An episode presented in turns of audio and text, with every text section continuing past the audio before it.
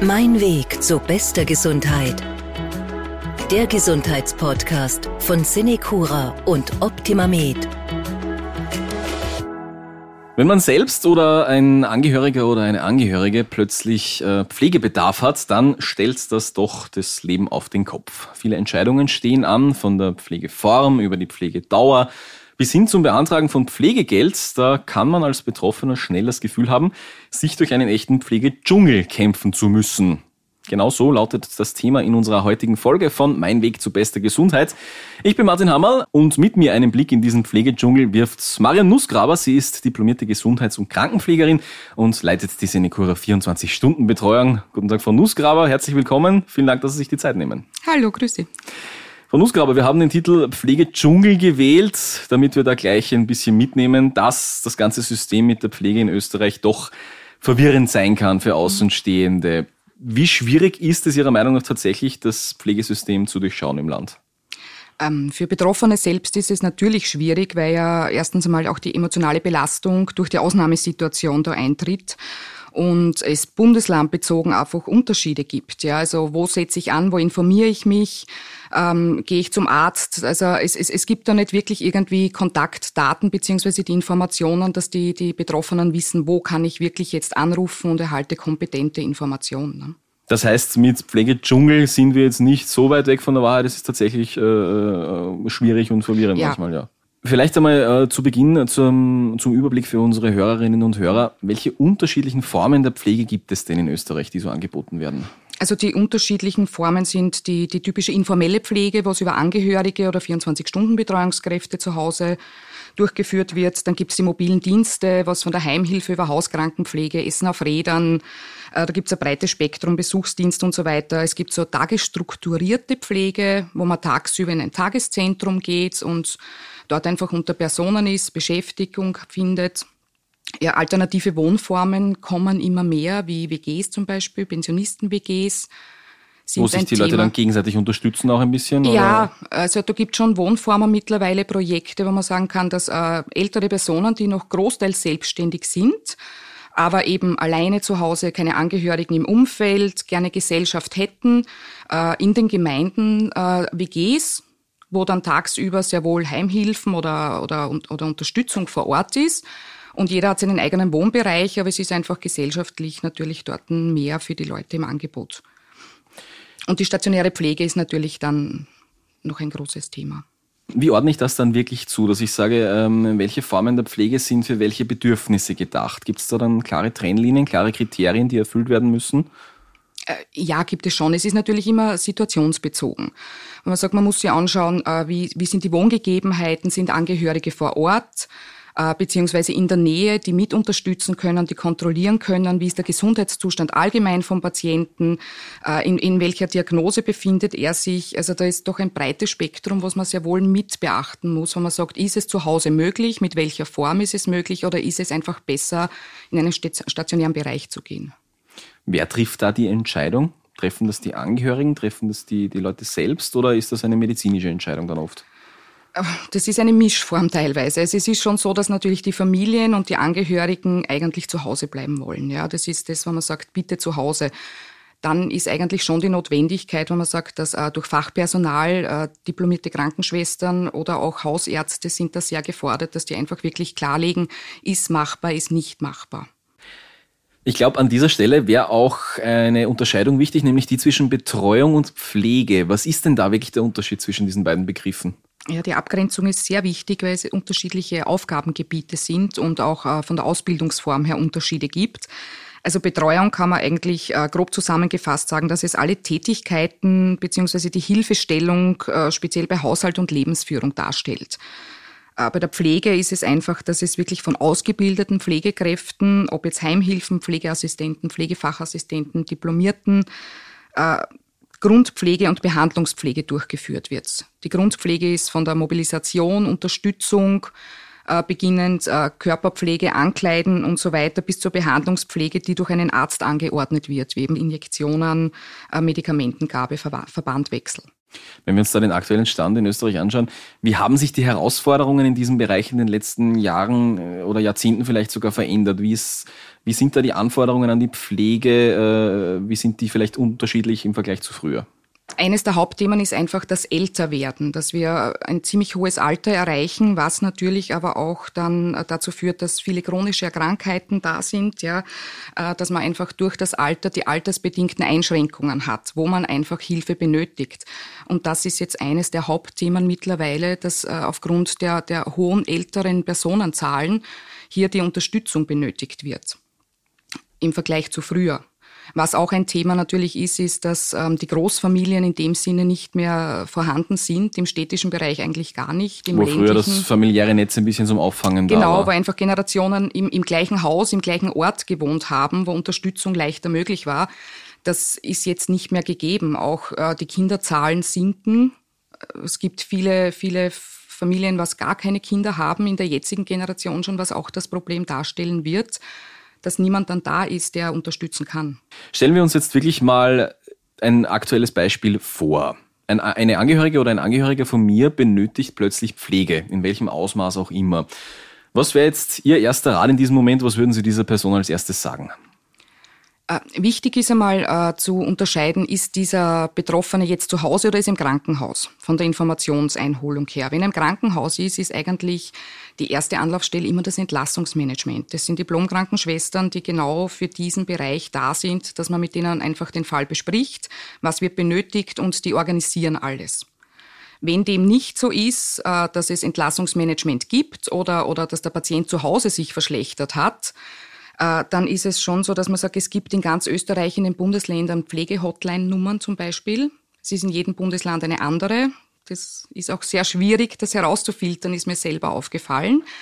Ähm, wir empfehlen auch immer Gemeinden. Gemeinden sind das sehr gut, äh, weil man sich untereinander kennt. Die, die können Empfehlungen aussprechen, welche Firmen, Agenturen in der Nähe einfach arbeiten und tätig sind. Mundpropaganda ist natürlich eines der besten Bereiche, wo man sagt, wenn jemand schon gute Erfahrungen hat mit Klar. einer Firma, mit einem Haus, dann da dort fragt man zuerst nach, ja, natürlich. Anrufen, ja. Internetrecherche ist natürlich bei den jüngeren Angehörigen sehr äh, gefragt und, und auch sehr verwirrend. Da muss man sich auch viel durchtelefonieren und, und viele unterschiedliche Bereiche kontaktieren. Also da gibt es wirklich eine, mhm eine breite Auswahl sozusagen. Ja. Was würden Sie jetzt wirklich als ersten Schritt sehen, um die nötige Pflege vielleicht zu organisieren, äh, wenn das mit dem Entlassungsmanagement vielleicht auch hinhaut? Wenn ich jetzt sage, okay, ich muss mich jetzt darum kümmern, ist das dann die Pflegehotline der erste Anlauf, äh, die erste Anlaufstelle? Ah, bei der Pflegehotline kann man einfach einmal genau diese Schritte erfragen, was soll ich jetzt tun? Da kriegt man sehr wohl so eine Allgemeininformation. Äh, prinzipiell ist der, der erste Schritt immer der, ist Pflegegeld vorhanden? Ähm, wenn nein, äh, Erstantrag stellen beziehungsweise bei einer Verschlechterung einen Verschlechterungsantrag, weil das Pflegegeld einfach eine, eine Notwendigkeit ist für sämtliche Bereiche in der Pflege, ob mobil oder stationär, um eben äh, Anspruch zu erhalten. Zum Pflegegeld kommen wir später noch genauer. Das werden wir uns noch genauer ansehen, wie das aufgeschlüsselt wird. Was können Sie vielleicht aus Ihrem beruflichen Alltag erzählen, was äh, wichtig wäre für unsere Zuhörerinnen und Zuhörer in so einer Situation, was vielleicht nicht offensichtlich ist im ersten Moment? Haben Sie irgendwelche Tipps oder, oder Erfahrungswerte? Also was unsere Erfahrungswerte prinzipiell sind, ist, dass eine massive Verunsicherung bei den Personen da ist. Es ist, wie gesagt, Ausnahmesituation in den meisten Fällen. Ähm, einer unserer Hauptbereiche mittlerweile ist, dass wir telefonisch kontaktiert werden und einfach von Personen, die gar keine 24-Stunden-Betreuung benötigen, ähm, einfach befragt werden in der Verzweiflung. So, was soll ich jetzt tun? Meine Mutter liegt im Krankenhaus, hatte einen Schlaganfall, hat jetzt linksseitig Lähmungserscheinungen. Ich weiß nicht, was ich tun soll. Das heißt, die suchen sich die Nummer von der Senecura raus im Internet und, und, und okay, die geben einfach, einfach an, ja. Die geben im Internet einfach ein Hauskrankenpflege, Heimhilfe, was auch immer. Und äh, dann erscheinen Nummern natürlich von Anbietern und dann wird angerufen in der Verzweiflung. Und das sind oft wirklich lange Telefonate, wo man dann wirklich einfach Seelenpflege betreibt, wo man den Leuten wirklich vermittelt, ähm, sie sind nicht alleine. Das ist jetzt ein, kein Einzelfall, das geht vielen so. Es gibt für alles Lösungen und dass man dann einfach mit denen abklärt im Gespräch. Was ist eben zu Hause möglich? Sind Angehörige da? Welche Formen gibt es? Und dann gibt man Kontaktdaten von anderen Anbietern weiter. weil eben die, die Informationen so diffizil sind, dass, dass die nicht wissen, wo soll ich hin. Das ist oft wirklich mittlerweile wöchentlich mehrmals, dass wir diese Anrufe erhalten und dann die Leute in die richtige Richtung bringen. Einfach, dass da mal ein Überblick vorhanden ist bei den Menschen. Ja. Sie sprechen schon an, das ist eine wahnsinnig schwierige Situation. Mhm. Ähm, gibt es da irgendwie psychologische Unterstützung auch, wo, an, an die ich mich wenden kann, wenn ich da wirklich sage, ich weiß mir gerade nicht weiter? Es gibt unterschiedliche Stellen. Ganz wichtig ist für alle Betroffenen, reden ist wichtig, ja, auch mit Angehörigen, mit, mit, mit Freunden, ja. Also das, das Nicht-Reden ist, ist, ist ein gravierender Fehler. Äh, wenn es wirklich so ist, dass man erkennt oder Angehörige erkennen, es gibt beim Sozialministerium kann man sich Unterstützung holen. Es gibt im psychosozialen Dienst, wo man anrufen kann. Es gibt eine Helpline vom Berufsverband österreichischer Psychologen, wo man wirklich anrufen kann und mit denen einmal ein Gespräch führen kann. Oft ist das Gespräch an sich schon sehr hilfreich. Wenn es nicht so ist, weil es einfach schon Richtung Depression oder Burnout geht, ist es ganz wichtig, dass man sich Hilfe sucht. Äh, zusätzlich gibt es noch das Telefon Seelsorge Österreich. Ja, also es gibt wirklich viele Anlaufpunkte für Personen, die Hilfe benötigen. Ist eine Riesenhemmschwelle wahrscheinlich, mhm. aber besser, man sucht sich Hilfe. Oft ist es, glaube ich, auch Schamgefühl oder das ähm, nicht zugeben wollen, dass man Hilfe braucht. Man schafft das schon und es muss ja sein. Äh, ja, natürlich schafft man es, aber die Frage ist, wie lange und, und aus der eigenen Erfahrung von unseren Kunden wissen wir, dass wirklich sehr, sehr viele Angehörige wirklich Depressionsneigungen haben bzw. Burnout gefährdet sind. Sie haben es vorher schon erwähnt, normalerweise wünschen sich die Menschen, dass sie zu Hause bleiben können bei der Pflege. Worauf muss ich mich da als Angehöriger einstellen? Einstellen muss man sich prinzipiell einmal auf eine finanzielle Belastung. Das muss einem bewusst sein und man muss sich das wirklich gut, durch, gut durchkalkulieren, was ist möglich, ähm, Pflege zu Hause heißt immer, dass fremde Personen in meinen Haushalt kommen. Ob das jetzt bei, bei mobilen Diensten ist, mehrmals täglich oder bei 24-Stunden-Betreuung. Es wird in meinem Wohnbereich äh, betreten fremde Personen, die auch in meine Lebensgewohnheiten bis zu einem gewissen Grad eingreifen. Das ist ein Bewusstsein, das meistens erst dann auftaucht, wenn die Personen wirklich vor Ort sind. Klar, und das denkt man vielleicht nicht zuerst, ja, wenn, wenn, wenn man sich für Pflege zu Hause entscheidet das sind so die Hauptbereiche, äh, sage ich einmal. Also die, die, die, das, das eigene Leben ähm, nicht mehr alleine möglich ist, dass ich wirklich Hilfe benötige. Die Erkenntnis ist sehr, sehr schwierig und oft ein langer Weg. Und eben das Thema ist immer, ich will zu Hause bleiben, um, um, um alles. Ja. Also auch die Angehörigen oft. Äh, ich habe es meiner Mutter versprochen, dass sie zu Hause bleibt. Das ist dann immer ein schwieriger Weg, auch irgendwann die Leute dorthin zu bringen und zu sagen, es ist aber zu Hause so nicht mehr möglich, beziehungsweise wenn zu Hause, dann muss die Akzeptanz einfach natürlich auch gegeben sein, dass eben nicht mehr alles so laufen kann, wie es früher war. Es ist ja auch nicht jede Wohnung, nicht jedes Haus dafür geeignet, zu Hause pflegen zu können. Was muss denn da vorhanden sein oder was muss passen, dass Sie sagen als Expertin, ja, da ist es möglich? Ja, in vielen Fällen sind Umbauten nötig. Also Badezimmer, WC sind so die, die typischen Gegebenheiten, wenn man sagt, das muss behindertengerecht unter Anführungszeichen sein. Einfach leicht erreichbar auch mit einer zweiten, dritten Person, Pflegepersonen, die dann unterstützen können. Man braucht Haltegriffe, es sind Hebellifter teilweise nötig. Ja, man braucht äh, Sitzerhöhungen beim WC, die typischen Stolperfallen, ja, die in den Altwohnungen staffeln, die Türstaffeln, zum Beispiel von Teppichen. Also das, das Lauter ist Kleinigkeiten, an die ja, man vielleicht nicht denkt sofort. Genau, so man muss wirklich an. jeden Raum eigentlich begehen mit den Angehörigen und einfach in die Richtung die Tipps geben, wenn man sagt, das wäre nötig, um eben die Sturzgefahr so, äh, zu reduzieren, um die Pflege zu ermöglichen. Krankenbett ist immer ein Thema. Es muss einfach Platz fürs Krankenbett sein. Das ist in Schlafzimmern oft nicht der Fall. Fall. Man kann und will dann natürlich das Ehebett aber auch nicht herausnehmen. Da gibt es dann äh, Einsatzmöglichkeiten. Wenn das gar nicht mehr geht, muss man einfach schauen, wo kann ich das Krankenbett äh, unterbringen. Wenn eine Pflegeperson in der 24-Stunden-Betreuung zum Beispiel vor Ort ist, die braucht einen eigenen Wohnbereich, da muss ein eigenes Zimmer zur Verfügung stehen. Das hat dann wirklich nicht jeder dieses Zimmer. Das ist oft ein ja. Thema, speziell in Großstädten mit kleinen Wohnungen.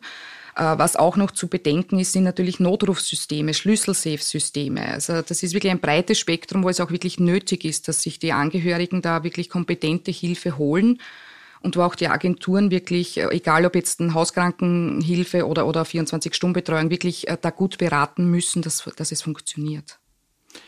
Sie haben den Punkt heute schon angesprochen, der Punkt, wo es zu Hause dann wirklich nicht mehr geht. Was glauben Sie, wann ist dieser Punkt gekommen? Wann sagen Sie, das sind Anzeichen, dass, dass es zu Hause zum Pflegen nicht mehr geht? Also prinzipiell ist es so, dass wir immer sagen, wenn ich es als Fachkraft nicht mehr vertreten kann, wenn einfach ein zu hohes Risiko besteht, dass äh, der Patient zu Schaden kommt, dann ist der, der Punkt gegeben, wo man sagt, da muss wirklich eine, eine stationärer Aufenthalt angedacht werden, wo einfach rund um die Uhr wirklich Pflegepersonal vor Ort ist. Das heißt, wenn wirklich Gefahr zu Hause besteht, äh, verstehe ich das richtig? Gefahr, äh, der Gesundheitszustand einfach, äh, wo man sagt, wenn das jetzt ein, äh, außer von gewissen Diagnosen natürlich, wo man sagt, wenn jetzt ein, Atmungsproblematiken vorhanden sind, wirkliche Herz-Kreislauf-Problematiken zum Beispiel, wo man sagt, das, das geht zu Hause einfach nicht mehr mit der normalen Unterstützung, dann ist es günstig. Es ist natürlich bei Demenz, Alzheimer-Erkrankungen kommt es immer auf die Entwicklung des Krankheitsbildes darauf an, wo man sagt, ist es zu Hause wirklich noch möglich, ist es leistbar? Weil es ja oft auch das Problem ist, dass es äh, vom körperlichen her der Patient ja eigentlich zu Hause noch leben könnte, aber aufgrund der Erkrankung äh, das Verhalten sich in, in eine Richtung entwickelt, wo einfach auch Betreuungskräfte und Angehörige so massiv überfordert sind, äh, dass es zu laufenden Personalwechseln kommt, zu Eskalationen bis zu Polizeieinsätzen teilweise, ja, wo man einfach sagt, jetzt ist der Punkt gegeben, da ist es einfach nicht mehr machbar zu Hause. Spätestens dann sollten die genau. Alarmglocken eben läuten, ja. Falls jetzt dieser Punkt tatsächlich erreicht ist, an dem ich sage, es geht zu Hause nicht mehr, wie finde ich das passende Pflegeheim? Äh, welche Kriterien gibt es da zu beachten? Also prinzipiell einmal äh, vom, vom, Finden her ist es immer, wo man sagt, auch Informationen einholen, da ist auch oft Mundpropaganda sehr günstig, wo man weiß, äh, dort haben Bekannte oder Angehörige gute Erfahrungen gemacht. Internetrecherche und Gemeinden sind da eigentlich immer so die, die Ansatzpunkte, wo man sich einmal informieren kann, wo gibt es überhaupt Häuser. Äh, wenn es dann wirklich zur Auswahl kommt, ist äh, eines der wichtigen Themen äh, Wohnortnähe beziehungsweise die Nähe zu Angehörigen. Klar, weil das beste Pflegeheim bringt mir nichts, wenn es 200 Kilometer weit weg ist wahrscheinlich. Genau, weil einfach äh, die sozialen Kontakte dann nicht gegeben sind und die sind sehr wichtig für die Bewohner. Ähm, Spezialisierungsbereiche sind je nach Diagnosen natürlich auch ein Thema, wo man sagt, bei Demenzerkrankungen, es gibt Häuser, die sind spezialisiert auf Demenz äh, oder in andere Richtungen, dass man auf das achtet, wenn es möglich ist, eben von der Wohnortnähe her. Gibt es betreute Wohnmöglichkeit? Wenn es noch nicht ähm, nötig ist, dass man wirklich im stationären Bereich untergebracht wird, dann auch eine betreute Wohnform. Da bleibt nur ein bisschen mehr Eigenständigkeit dann. Ähm, ob es eine eine offene Variante ist, so wie es in vielen Häusern mittlerweile ist, dass Kindergärten integriert sind oder dass Kindergärten dorthin gehen Mittagessen, dass eben so generationsübergreifend ist, dass miteinander einfach Unternehmungen gemacht werden, Bastelstunden, wie auch immer. Das ist ein, ein wichtiger Faktor für die, für die Bewohner. Äh, Tiere sind ein großes Thema. Sind Tiere vor Ort? Dürfen Tiere im Haus sein? Lauter so Geschichten, die bedacht werden, äh, bedacht werden ja, müssen. Ja, das ist, also Tiere sind wirklich ein, ein, großer Faktor, was wir auch aus Erfahrung sagen können. Ja, also von Katzen bis Fische, Streichelzoo, Hasen, alles ist möglich und alles gibt es auch in Häusern, ja. Und, und wenn jemand sehr tierliebend war, ist das auch ein wichtiger Faktor für ihn, dass hier Nähe da ist. Und allgemein Aktivitäten und Veranstaltungen in Häusern. Was wird hier geboten, in welchem Ausmaß, dass für jeden etwas dabei ist, dass einfach ähm, wie zum Beispiel bei uns in den Häusern gibt es auch, äh, was sehr gut angenommen wird, die Möglichkeit für ein Candlelight-Dinner, wenn zum Beispiel irgendwie große Familienfeste sind und es nicht mehr möglich ist, das Haus zu verlassen, dann kann man das im Haus machen mit der ganzen Familie, wo das wirklich auf Candlelight-Variante durchgeführt wird. Oder es gibt so den Urlaubsaustausch, wenn jemand sagt, er möchte noch einmal nach Tirol, dann wird es ja möglich, dass der austauscht zum Beispiel mit einem anderen Bewohner im Haus und dort zwei Wochen Urlaub macht, unter Anführungszeichen. So Herzenswünsche, wenn jemand noch einmal ins Casino möchte, zum Beispiel Beispiel. Da gibt es laufend Angebote, was es wirklich äh, für, für die Bewohner als total angenehm empfunden wird von ihnen und eben allgemein Ausflüge, äh, Koch, äh, Kochstunden, ja, es, es, ist immer Jahreszeit angepasst und, und das ist schon ein wichtiger Faktor, dass man auf das schaut, was wird dort wirklich angeboten. Wie kann ich mir das vorstellen bei der Suche? Gibt es da dann wirklich die Möglichkeit oft zu einem, weiß ich nicht, Probetag oder einer Besichtigung wie bei einer Wohnungsbesichtigung wirklich? Wie, wie ja. schaut das aus?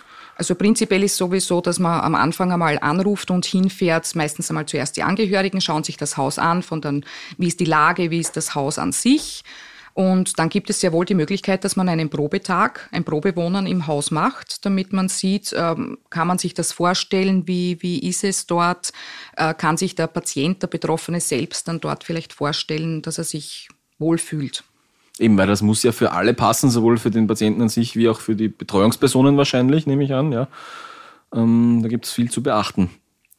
Jetzt ist es ja so, äh, Viele Menschen sagen ja wirklich, sie möchten den Lebensabend unbedingt zu Hause verbringen, nicht in einem Pflegeheim. Was müsste sich hier ändern, damit dieses, dieses äh, Denken, dieses Vorurteil vielleicht auch oft äh, ähm, abgebaut wird? Also der stationäre Bereich ist, finde ich, auf einem sehr guten Weg. Äh, natürlich von der demografischen Entwicklung her gesehen ist es so, dass wir auch zu wenig Pflegebetten künftig haben. Also in die Richtung muss man auch andenken. Äh, für das Thema, ich will aber zu Hause bleiben, so lange wie möglich, ist einfach notwendig, dass man individuelle Betreuungsformen schafft. Äh, wir sind noch immer sehr eingeschränkt mit, es gibt eben Hauskrankenpflege mit dreimal täglich maximal eine Stunde oder in der Früh länger und Mittagabend kürzer oder dann 24 Stunden Betreuung. Äh, dazwischen so stundenweise Betreuungsformen, die sind sehr selten, gibt es teilweise, ist dann auch eine Thematik der Leistbarkeit mit Förderungen. Das ist sicherlich ein Thema, was künftig einfach nötig ist, dass man tagsüber für ein paar Stunden einfach die Bewohner oder Kunden zu Hause betreut, wenn Angehörige einmal weg müssen, arbeiten, was auch immer gesagt, WG-Formen, das ist so eine, so eine Zukunftsperspektive, die sicherlich angedacht werden sollte in, in Gemeinden damit eben der Wohn die Wohnortnähe trotzdem gegeben ist und man nicht irgendwo x Kilometer weit wegziehen muss. Ähm, die Leistbarkeit ist einfach das Hauptthema. Was kann ich mir leisten? Ist es überhaupt leistbar? Momentan ist es äh, schwierig für die meisten, äh, sich Pflege zu Hause leisten zu können, beziehungsweise Betreuung zu Hause. Und da ist dann oft der Gang natürlich in den stationären Bereich vorprogrammiert. Also hier müsste angesetzt werden, wirklich mit unterschiedlichen Fördermodellen, wie auch immer. Und der Personalnotstand ist natürlich ein, ein, eines der Hauptthemen, dass wir ausreichend Personal im stationären wie auch im mobilen Bereich brauchen, um eben alle Personen, die Unterstützung benötigen, auch wirklich unterstützen zu können. Kommen wir zum Thema Pflegegeld. Wann bekomme ich prinzipiell Pflegegeld für einen zu pflegenden Angehörigen, eine Angehörige? Also um Pflegegeld ähm, zu erhalten, muss eine, eine Einstufung, eine Einschätzung durch die Behörde äh, durchgeführt werden, äh, wo dann genau klargestellt wird, welcher Pflegebedarf ist gegeben. Und ab einem Pflegebedarf von 65 Stunden pro Monat äh, hat man Anspruch auf das Pflegegeld der Stufe 1. Das wäre in Summe zum Beispiel 160 Euro und 10 Cent pro Monat, was man erhält. Und das staffelt sich bis zur Pflegegeldstufe 7 dann je nach äh, Bedarf an Stunden pro Monat hinauf. Das heißt, der Zweck des Pflegegeldes ist, äh, die Betreuung so lange wie möglich selbstständig zu halten, also zu Hause. Verstehe ich das richtig? Prinzipiell äh, ist es definiert, dass es eine zweckgebundene Leistung zur teilweisen Abdeckung der pflegebedingten Mehraufwendungen darstellt. Zur teilweisen. Also das ist schon einkalkuliert, dass sich das nicht ganz ausgehen genau. wird. Genau. Wie sehen da die unterschiedlichen Stufen des Pflegegeldes aus? Bis wie viel geht das zum Beispiel? Also wie gesagt, Pflegegeldstufe 1, ähm, das ist mit 160 Euro und 10 Cent im Monat momentan abgegolten. Die Pflegestufe 7, was die höchste Pflegestufe ist, ist mit 1719 Euro und 30 Cent. Wobei man dazu sagen muss, dass die Pflegestufe 7 also einfach wirklich ähm, Bettlägerigkeit beinhaltet. Finden Sie die Höhe des Pflegegelds in Österreich angemessen? Kommen die Leute damit aus normalerweise? Das ist äh, je nach individueller Situation natürlich. Bin ich verheiratet, habe ich eine gute Pension, ähm, dann ist es leichter leistbar, wie wenn ich Mindestpensionist bin. Ja, durch das, dass das Pflegegeld ein, einheitliche, ein einheitlicher Betrag ist und eben nichts mit, mit den anderen Lebensumständen wie Pensionen ähm, zu tun hat, ist es, ist es schwierig, äh, das zu verallgemeinern. Prinzipiell ist es so, dass aus Erfahrung von uns sehr viele sich sehr schwer tun und es nicht möglich ist, dass sie sich zu Hause zum Beispiel 24-Stunden-Betreuung leisten können, weil eben gerade in der Generation die Thematik der niedrigen Pensionen da ist, speziell bei Frauen. Und dann mit einer Pflegegeldstufe 3 zum Beispiel, wo man sagt, das sind knapp 360 Euro, äh, 460 Euro im Monat, das ist äh, zu wenig als Zuschuss dann oft. Ja. Zwei Drittel der Pflegegeldbeziehenden werden ja laut Statistik zu Hause durch die Familie gepflegt. Wie beurteilen Sie diese hohe Zahl? Weil mir kommt das hoch vor, zumindest. Das resultiert sicherlich daraus, dass eben die Leute zu Hause bleiben wollen, so lange wie möglich, ähm, dass auch fremde Personen nicht gerne gesehen werden, beziehungsweise dass Hilfe benötigen, annehmen, die Akzeptanz da nicht da ist oder schwer da ist und dass es auch die Leistbarkeit natürlich ein, ein Problem ist. Es sind ja dann vor allem Frauen, die sich um die familiäre Pflege kümmern. Das ist heutzutage auch noch immer so. Äh, wie lautet da Ihr Kommentar dazu? Das ist einfach ein gewachsenes Rollenbild, würde ich sagen. Ja, also das war immer schon so, dass Frauen sich um Kinder, Haus und Herd kümmern früher. Ähm, es ist äh, sicherlich so, dass man sagt, dass Frauen bis zu einem gewissen Grad auch das Helfersyndrom sehr stark ausleben manchmal. Ja. Ähm, es ist oft so, dass auch so ein bisschen Schamgefühl eine Rolle spielt, äh, weil natürlich, äh, was Körperpflege betrifft und diesen Bereich, das, das wird eher toleriert, wenn es eine Frau macht, wie wenn es ein Mann macht. Äh, viele sehen es auch als moralische Pflicht an, durch äh, gewachsene Familienstrukturen, durch die Erziehung, dass sie natürlich äh, die Eltern unterstützen möchten bzw. müssen, solange es möglich ist. Das Thema Politik sparen wir heute so weit wie möglich aus. Ähm, eine, einen kleinen Ausblick vielleicht aber trotzdem. Was glauben Sie, durch welche Maßnahmen könnte man die Situation und den Weg durch diesen Pflegedschungel erleichtern? Was wäre da als erstes notwendig? Also was ich schon Angehörigen äh, mitgeben möchte, ist, dass man sich einfach sehr wohl zeitgerecht schon informiert. Es ist, es ist eigentlich klar, dass es uns alle betreffen wird, dass unsere Eltern irgendwann in ein Alter kommen zum Beispiel, äh, wo sie einen Bedarf an Unterstützung haben.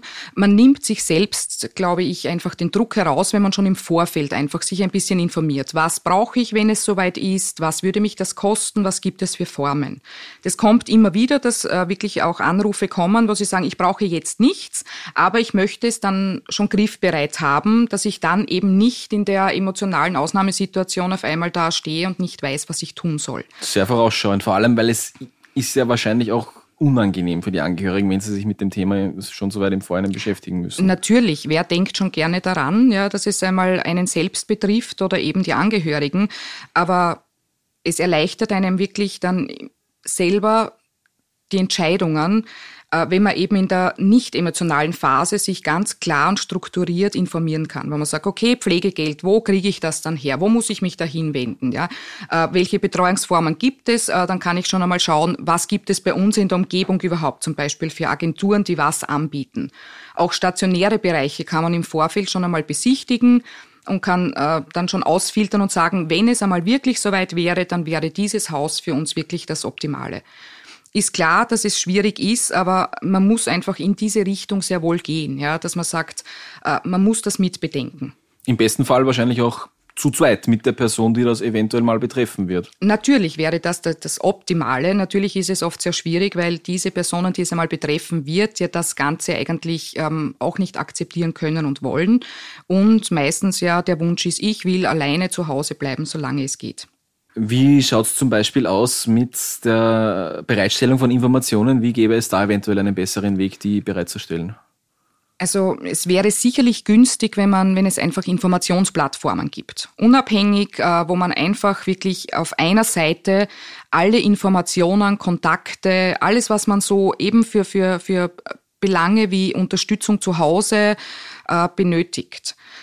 Jetzt ist es so, dass man sich hier einzeln eben in den Bundesländern durchwursteln muss, sprichwörtlich, wo kann ich wann anrufen, wie kriege ich wo was her.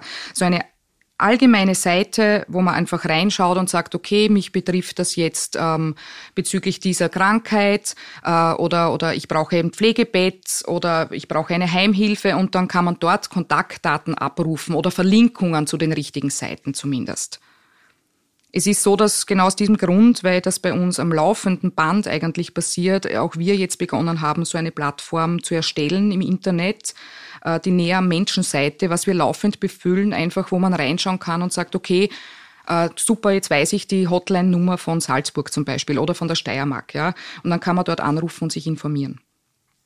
Ein zusätzliches Thema, was noch wirklich äh, künftig günstig wäre, ist einfach Hausärzte sind Vertrauenspersonen, so ist es. Ja, also ich gehe zum Hausarzt schon lange Zeit und es wäre wirklich ähm, von Vorteil, wenn die Möglichkeit besteht, dass auch dort so eine Art äh, Beratung ein bisschen stattfinden könnte. Äh, dass die Ärzte die Zeitressourcen nicht haben, das ist mir vollkommen klar.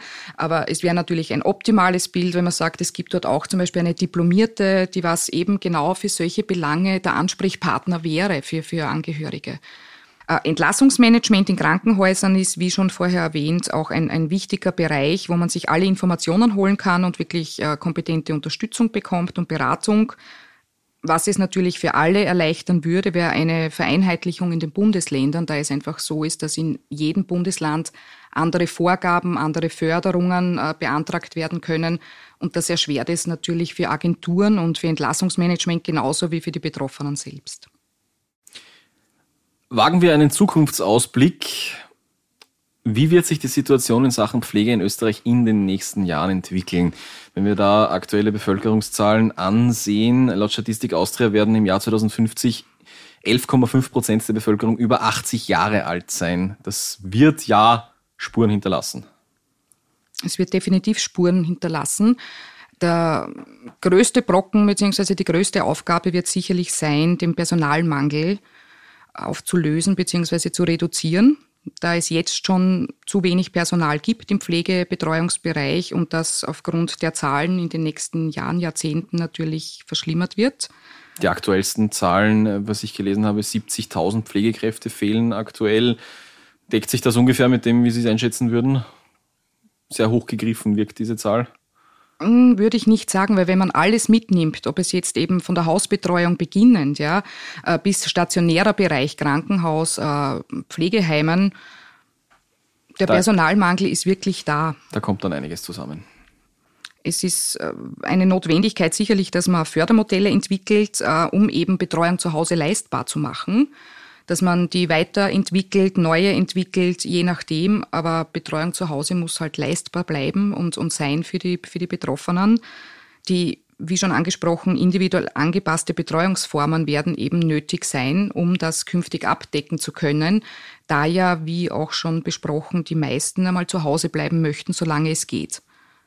Und um das zu ermöglichen, muss auch die, die Struktur da sein, dass man sagt, okay, es gibt eben genug Anbieter, genug Personal und genug unterschiedliche Formen. Ob der jetzt einmal am Tag, dreimal am Tag, acht Stunden am Tag benötigt oder eben 24 Stunden am Tag. Äh, diese Formen müssen einfach dann funktionieren und gegeben sein. Das wäre auch meine nächste Frage gewesen. Welche Formen der Pflege Ihrer Einschätzung, danach, Ihrer Einschätzung nach da wirklich am wichtigsten werden in den nächsten Jahren? Das heißt, Sie glauben, äh, Pflege zu Hause wird noch einen höheren Stellenwert bekommen? Ich denke, Pflege zu Hause wird einen höheren Stellenwert bekommen. Ob eben jetzt in der Hauskrankenpflege stundenweise oder 24 Stunden Betreuung, diese drei Formen wird es weiter benötigen und mehr benötigen. Äh, Angehörigenpflege wird ebenso mitwachsen durch die Zahlen, die wachsen, wo eben aber sehr wohl die Problematik auch entsteht, durch dass das heutzutage eben die Angehörigen nicht mehr in der gleichen Ortschaft wohnen, sondern oft weit weg sind, wo die Betreuung dann schwierig wird oder eben keine Großfamilien mehr da sind. Ähm, prinzipiell ist natürlich der stationäre Bereich auch ein Bereich, wo man sagt, der muss ausgebaut werden aufgrund der Zahlen, weil irgendwann geht es zu Hause nicht mehr, dann ist ein stationärer Bereich notwendig und äh, Betreuungsformen in den Gemeinden an sich. Man sagt, dass Gemeinden selbst schauen, was kann ich machen, damit ich meine Bewohner, meine Gemeindemitglieder so lange wie möglich in dem Bereich halten kann. Frau Nussgraber, Sie haben jetzt einen Wunsch frei. Wenn Sie sich etwas für die Pflege wünschen könnten, was wäre das? Was wäre da ganz oben auf Ihrem Wunschzettel? Also als Krankenschwester gesehen ist mein Wunsch natürlich mehr Zeit für die Patienten. Ob das jetzt stationär ist, wie auch im mobilen Bereich, weil aufgrund von, von äh, Bürokratie, Sparmaßnahmen, Personalmangel einfach die Zeit nicht mehr da ist und das aber eines der wichtigsten Faktoren ist, egal ob jetzt in Betreuung oder Pflege. Soweit also ein kleiner Überblick über den Pflegedschungel in Österreich. Wir hoffen, wir haben Ihnen zumindest einen, ein bisschen einen Weg durch dieses Dickicht bahnen können. Vielen Dank, Frau Nussgraber, dass Sie sich die Zeit genommen haben. Danke für den Besuch bei uns. Dankeschön, dass ich kommen durfte. Mein Weg zu bester Gesundheit der Gesundheitspodcast von Cinecura und Optimamed.